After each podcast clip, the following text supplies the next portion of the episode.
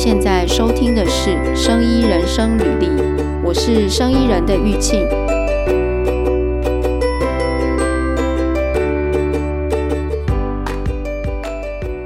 那其实这个问题我也有想过，因为我记得那时候呢，我因为去做那个，就是有一个实验叫做 nano indentation，因为我的那个 sample 非常的小嘛。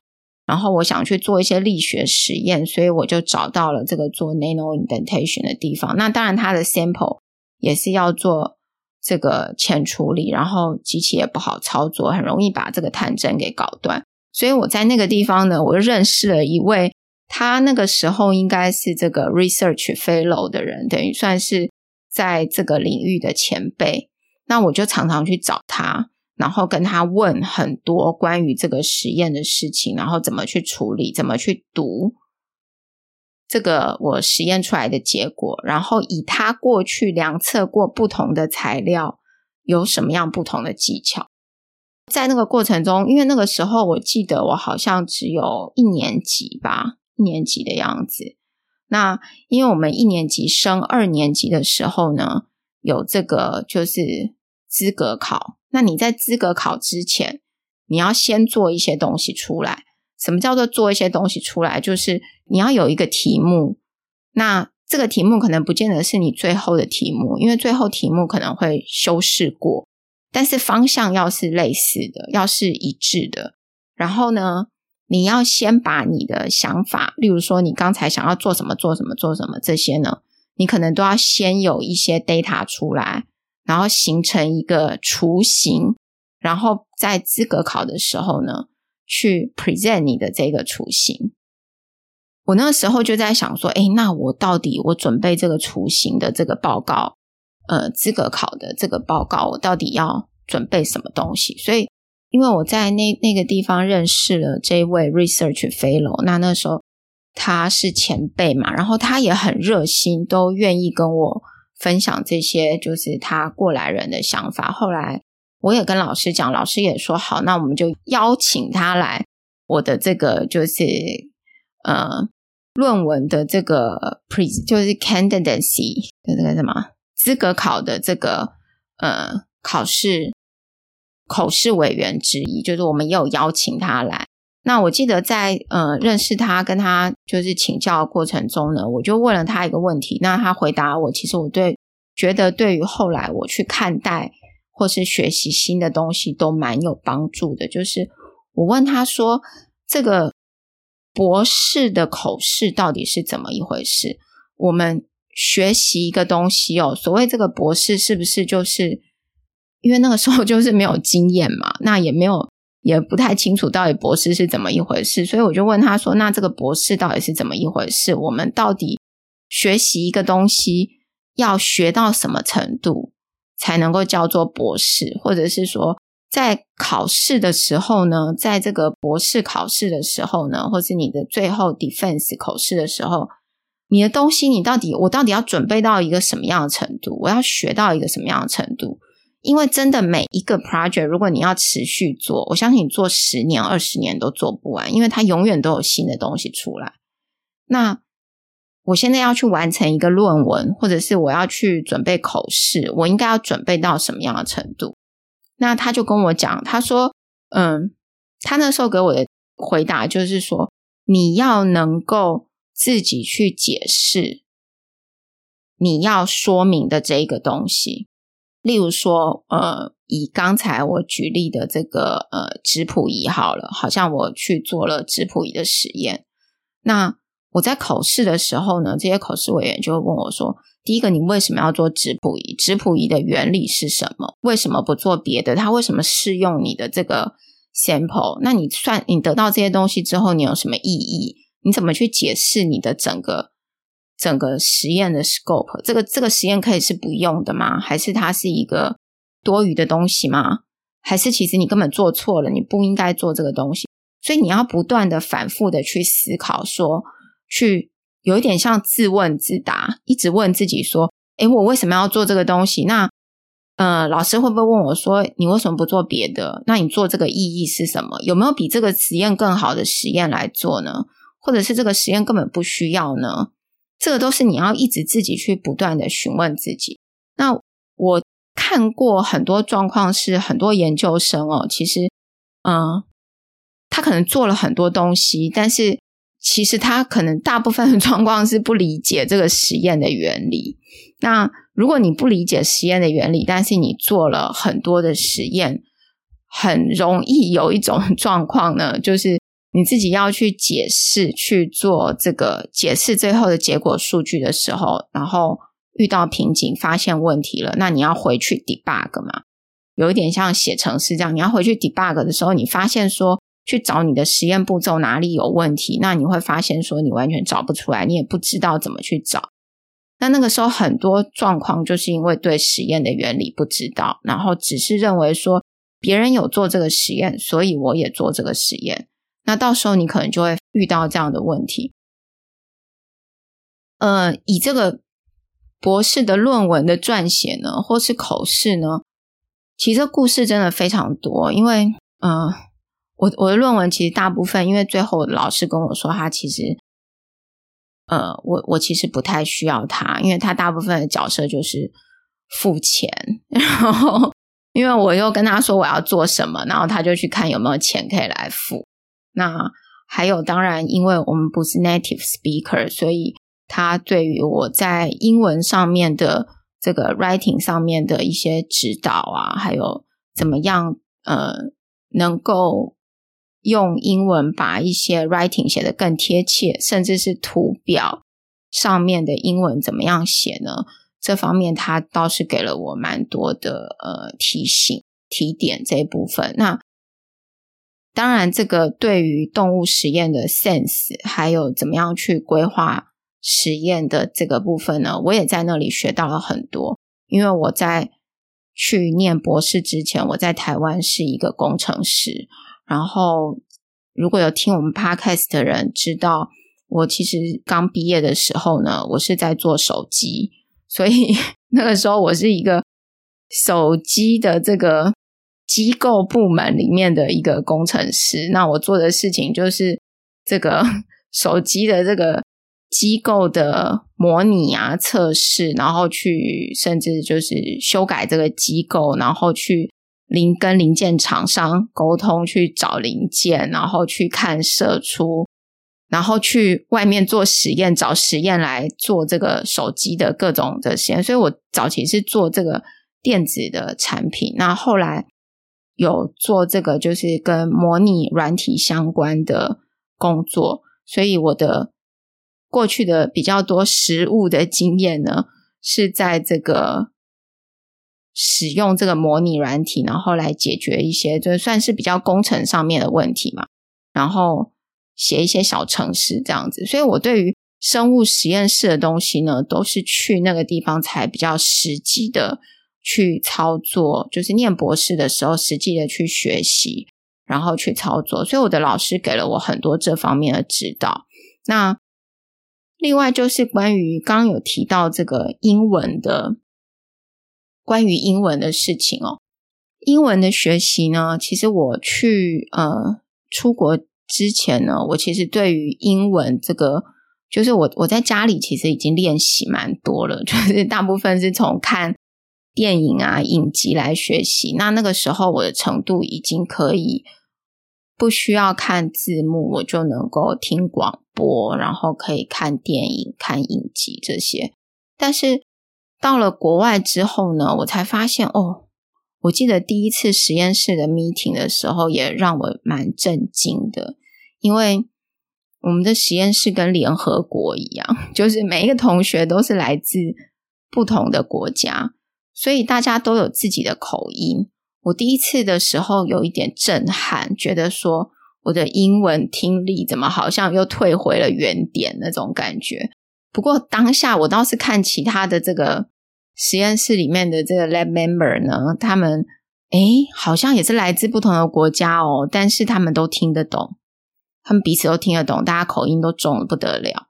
然后我那时候就在想说啊，那这样怎么办？不过这个这个状况其实后来待久了就很自然，就就就就解决，慢慢的大概一下子就可以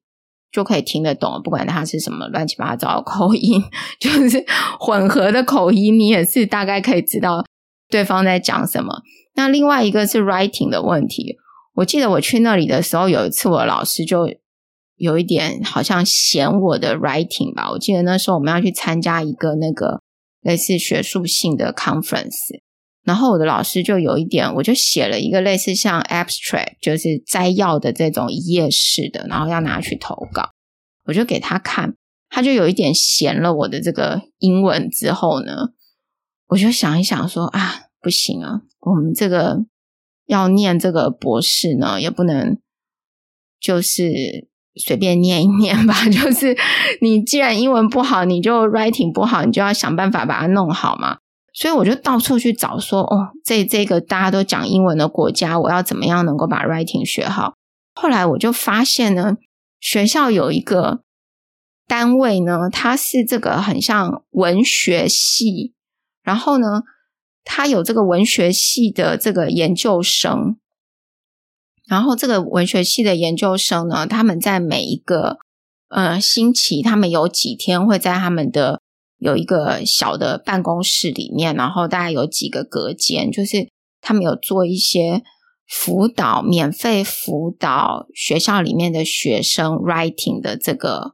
呃活动，那。我那时候在学校就到处查，我查到这个之后呢，我就赶快去联络，然后去报名说，诶，我想要来这边看看。嗯、我记得我第一次就是我准备了很多，嗯、就是我自己写的，可能几页这样子去，然后，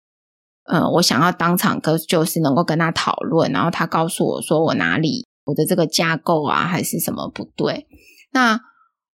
其实那边的算是就是他们的这个辅导我们的。就是呃，这个志工研究生的这个志工有蛮多个人的，然后就是不，你你一次只能预约二十分钟。那我记得好像二十分钟吧，你就必须要换下一个人。那你如果要继续，你要再预约。那你一次就是只有二十分钟，所以我就去了第一次之后呢。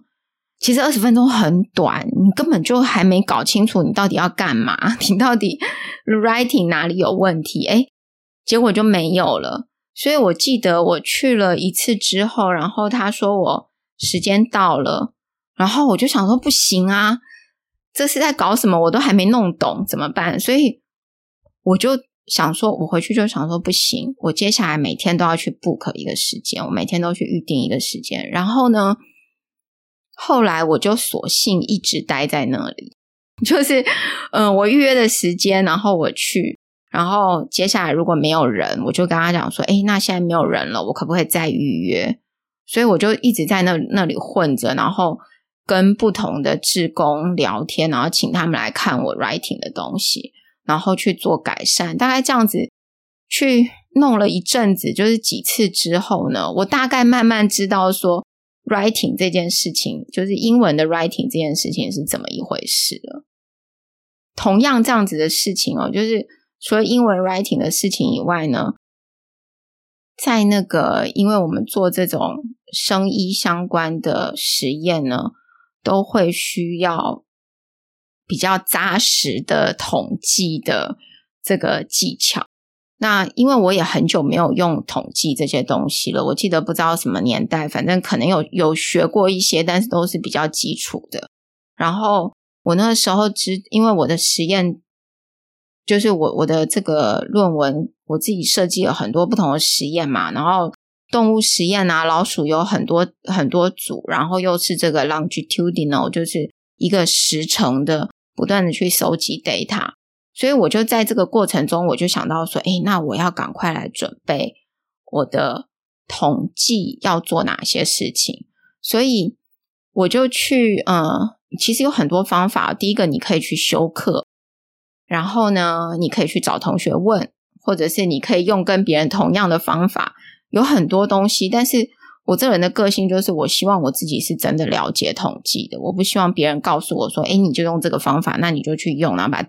把你的资料输进去，然后用这个统计软体跑出一个东西来，然后就贴到你的报告上面。我不希望是这样子的，我希望我能够自己去判定说我要用哪一种统计方法。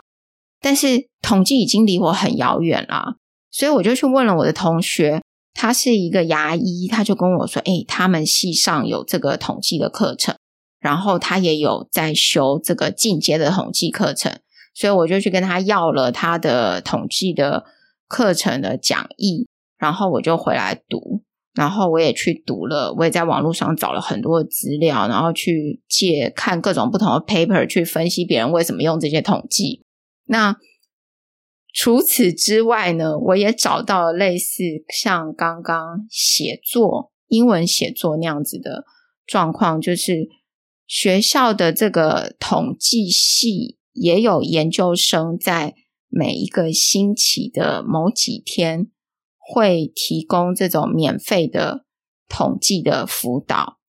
你可以拿你的统计的问题去那边，就是你也是可以 booking 一个时间，然后去那边跟这个统计的研究生呢，跟他们请教。然后，甚至你的实验是怎么做的？你的实验数据有哪些？那你也可以准备好去那边，呃，请教他们。那我一开始的状况，因为那个时候我的实验其实还没有出来哦，所以呢，呃，就是整个都还在 planning 的状态。所以我是读了我同学的统计讲义，还有我自己上网去做了很多跟统计相关的 study 之后。我自然产生了很多的问题嘛，我就把这些问题呢，一些去问了我跟我同学请教，那另外一些呢，我就是去 booking 统计系研究生的时间，然后我把我的问题在那边得到了一些答案，因为我相信他们，嗯，是统计系的，不管怎么样，他们都是比我懂，因为他们每天都在做统统计相关的这个学习，那。经过这个过程也是弄了很一阵子，就好几次之后，哎，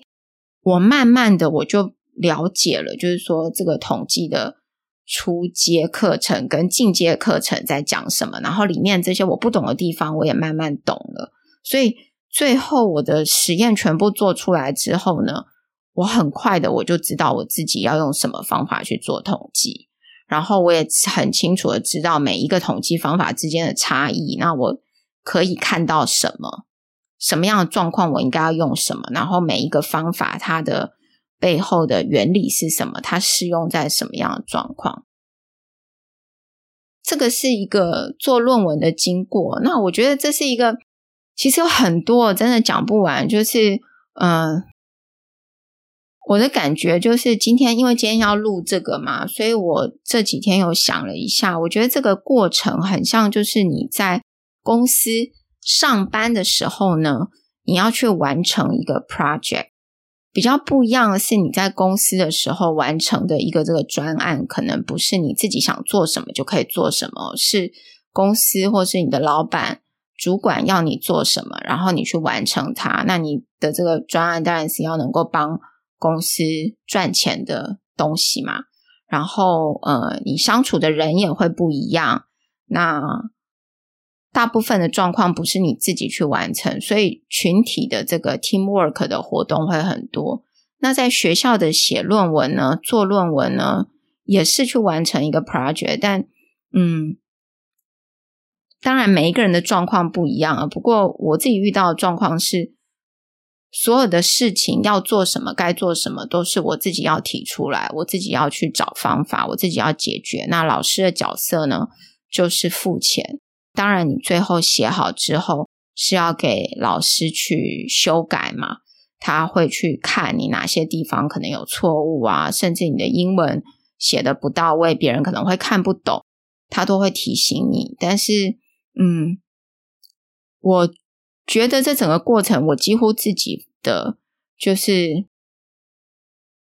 自己去准备、去处理的部分，是占了非常非常非常大的一部分呢、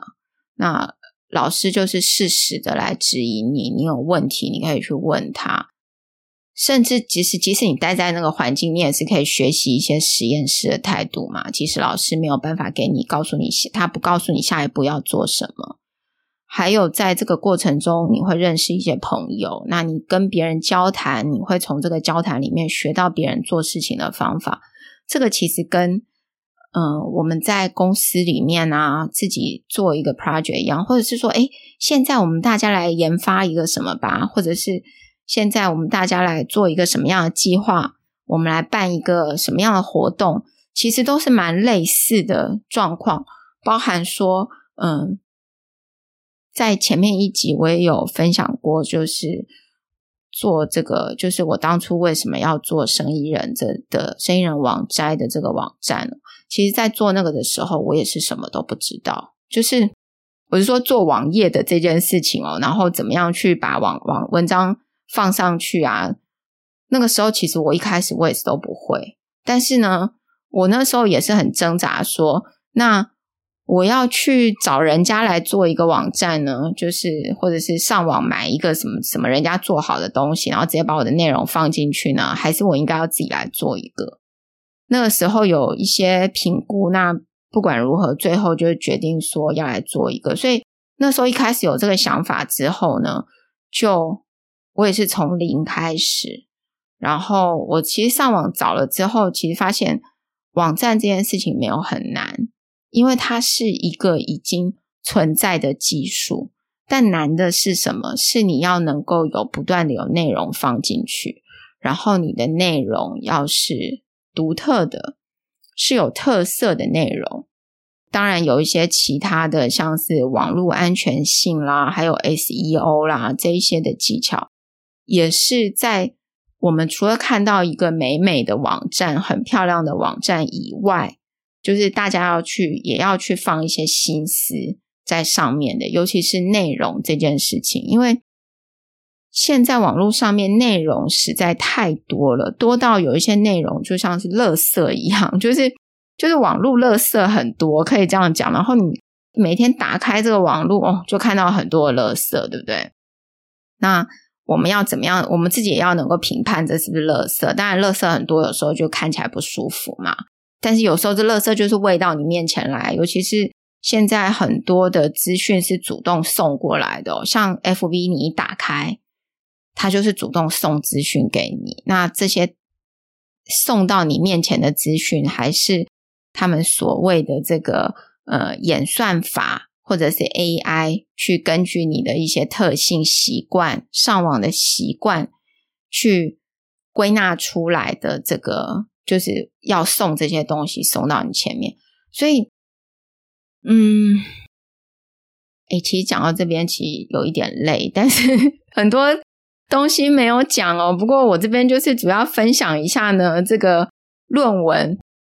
怎么样撰写论文的这个故事，然后嗯。前面一集有讲到这个 motivation 嘛，那我后来听 podcast 关于论文抄袭案的事情，其实有蛮多人在 podcast 上面都有发表自己的想法。那去念研究所、念硕士、念博士，其实动机是蛮重要的。你会不会在这个过程中很享受这个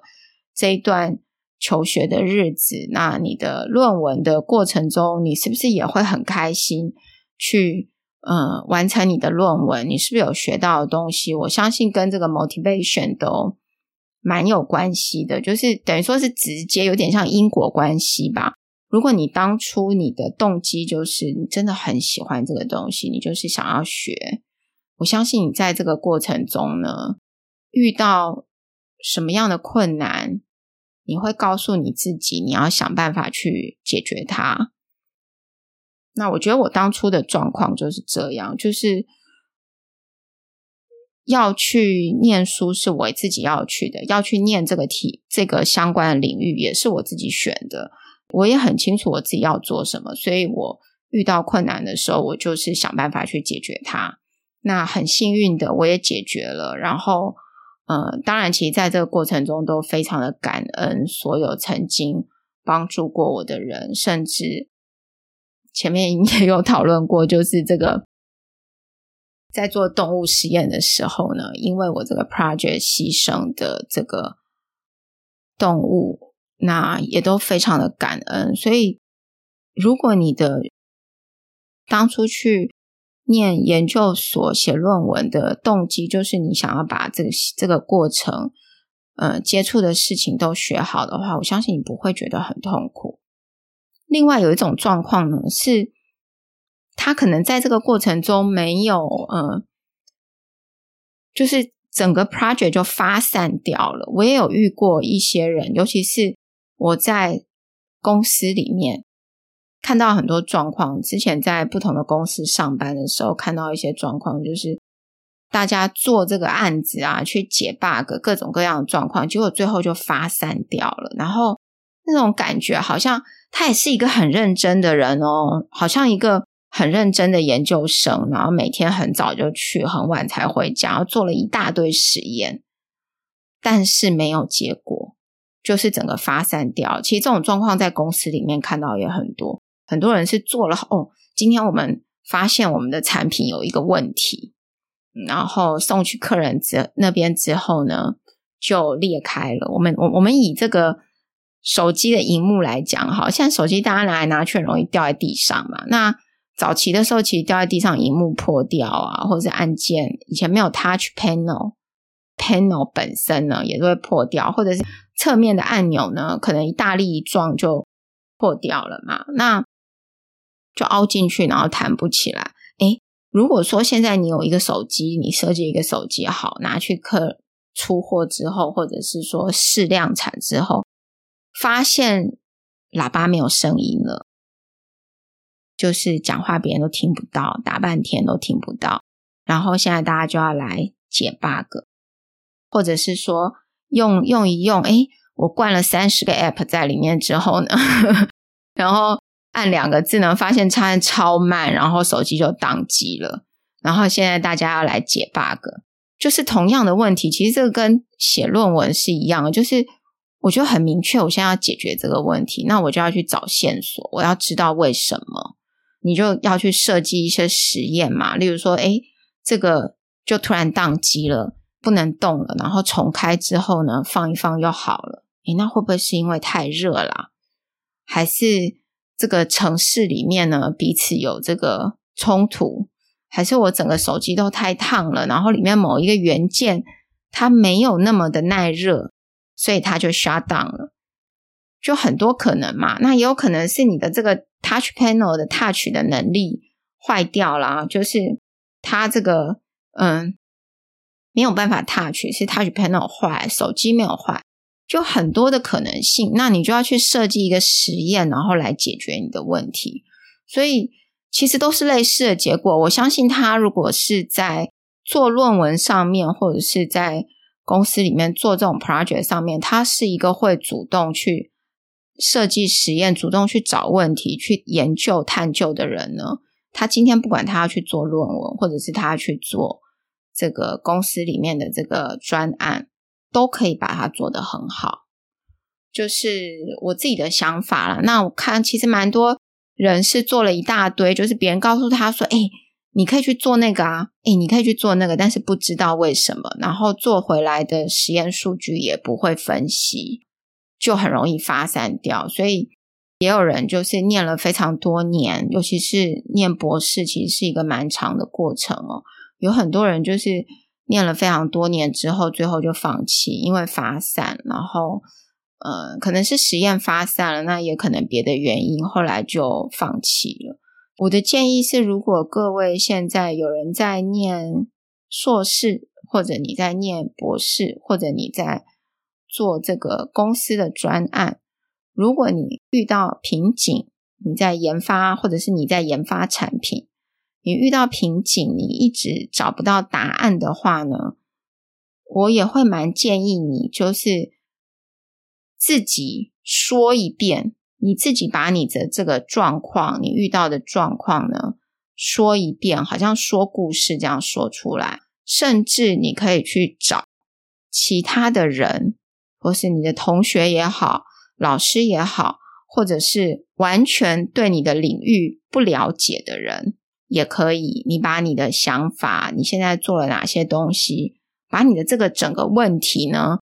练习用说故事的方式说给那个人听。我自己的过去的经验是，我在嗯，例如说像我做博士论文的时候呢，我就蛮常会把我的论文里面要做的实验呢，去讲给我哥哥听。其实我哥哥他完全不是一个做 science 的人，他也不是一个 engineer。但是呢，我跟他讲的这个过程里面呢，第一个我去练习怎么样叙述我的遇到的问题，我就会发现，我常有种感觉，就是在这个过程中，我就发现，哎，我还缺少了什么。然后另外一个就是他会给我一些回馈。而且他的回馈是我这辈子可能我过去都没有想到的，因为他的脑袋和我的脑袋是完全不一样的嘛。他会用他的嗯、背景，他的脑袋去思考我提出来的问题。虽然他的领域跟我是完全不一样的哦，但是呢，你会发现其实这些跟你完全不一样领域的人，你会觉得有我们很多人都会觉得说，哎，那他们怎么可能懂？可是我跟你讲，没有关系。就是他提出来的问题，如果你也能够把它解决，这些不懂的人要听得懂你的东西，然后他提出来的问题你也能够回答，那我就觉得你真的是，就是你会真的去更懂你自己的那个 project。那你在回答口试的时候呢，回答老师的问题呢，在那个之前，你也是要不断的一直问自己很多的问题，问自己很多老师可能会问你的问题，这个口试委员可能会问你的问题，用各种不同的角度不断的问自己同样的一个问题，然后你要能够说出一番道理出来，而且这个道理不是硬凹，它是一个 scientific thinking。得到的结论，然后得到的一个解释的过程去解释它，我会给大家这样子的一个建议。那如果你练习就是说的话呢，你也会发现你的 writing 也会变得比较容易一点，因为你知道怎么说，你就可以把你说的东西写下来。我其实遇到蛮多人都会跟我讲说，我不知道要写什么。那我会先建议你先，你有了一个大纲之后，你就把你做了哪些事情，你先把它写下来，然后之后你再把你的这些实验啊放进去，然后最后比较困难的这个结果的解释啊或什么的，你就可以去找老师讨论，或者是前辈们来讨论，那一起分析。嗯，讲到这边呢，已经讲了大概八十分钟，其实。蛮多东西可以讲，因为我觉得这些经验如果可以分享给大家，然后我们的听众里面，因为我们的听众其实没有什么性别之分哦，大概就是像像有的频道会是什么女生特别多啊，或是男生特别多，但我们的这个生医人的频道呢，大概都是很平均啦，然后。嗯，我们的收听的观众的年龄层大概就是从学生到工作的这一段的人呢，就是退休之前的工作这一段的人呢都有，就是也是蛮平均的分布。所以我想说，今天嗯，希望可以分享一些这些经验。当然，我的方法不见得是最好的方法，也不见得是适用你，让你唯一可以去参考的方法。或许你自己有更好的方法。无论如何，就是希望大家在写论文的过程上面呢，都能够顺利，不要去抄袭，或者是说你在网络上发表文章、发表影片，也都不要去抄袭，尽量用自己的原创来表达。那如果你在原创的这个过程中呢，嗯、写论文的这个过程中有遇到什么样的问题？或者是什么样的瓶颈？希望我刚才的这个分享，刚才分享我自己过去的这个故事，能够对你有帮助。如果大家对于论文或者是创作写作上面呢，有任何的问题，都欢迎写信给我。那你可以到我们的网站上面去留言，或者是说，呃，在网站上面有 email 的信箱，欢迎留言给我们。那我可以和这个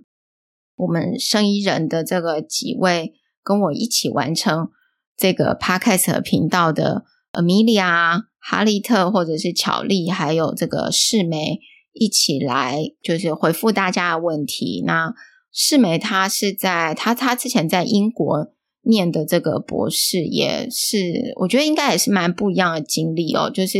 然后他念的又是比较艺术领域的嘛。有一集我们有找世美，也是我们 Podcast 的，算是我们的 partner 哦。那我跟他很好。那他之前在英国念博士的，然后他念的是这个 UX，就是有一集他有跟我们介绍 UX 这个领域，其实又是一个蛮不一样。它不是一个。嗯，像我们这种在实验室做实验的领域，所以有机会我也可以找他来分享。今天呢，主要就是分享一下我个人做的这个生物医学相关的论文。我自己呢，其实还是过去还是一个工程师，所以我在嗯啊，对，应该也有机会跟大家分享一下我的专长哦，就是我在嗯。生物医学的这个医学工程的这个领域的专长呢，我先大概快速讲一下好了。一个就是医学影像的部分，然后呃，另外就是各式各样的这个，就是你医学影像做出来之后，你怎么样做到建立成为三 D 的模型，还有各式各样的实验哦，就是生物实验室的实验，我大概都有做过。然后嗯。也不能这样讲，我大概都有做，应该说我很多没有做过。那我有做过，像是前面有提到的这个化学类的实验，还有 sample 的处理呀，然后还有一些力学的实验也做了蛮多。然后另外就是电脑的模拟，因为我在呃学习这些动物实验之前，我其实是一个工程师嘛，所以我的专长大概还是在这个早期，还是在这个机构。机构方面，然后机构的模拟实验这一类的啊，后来才去学了这个，才去念了这个 medical science 的这些东西。然后在这个过程中，主要还是做这个 X-ray，像 X-ray、micro CT、MRI、超音波这些跟医学影像相关的东西。如果各位对这些有什么问题的话，都欢迎大家给我们留言。那如果你想知道更多怎么样去写论文的方法，或者是你正在写论文的路上，你有遇到什么样的瓶颈呢？还是你正在准备口试，对这方面有兴趣的话，都给我们留言。那如果我有能力的话呢，我都会呃跟大家分享我的过去的一些经验。如果您喜欢我们的内容，或者想听我们聊什么样的内容，欢迎在生医人生履历的网站 podcast.biomeder.com 或者 First Story、Mixer Box 和 Apple Podcast 都可以留言给我们哦。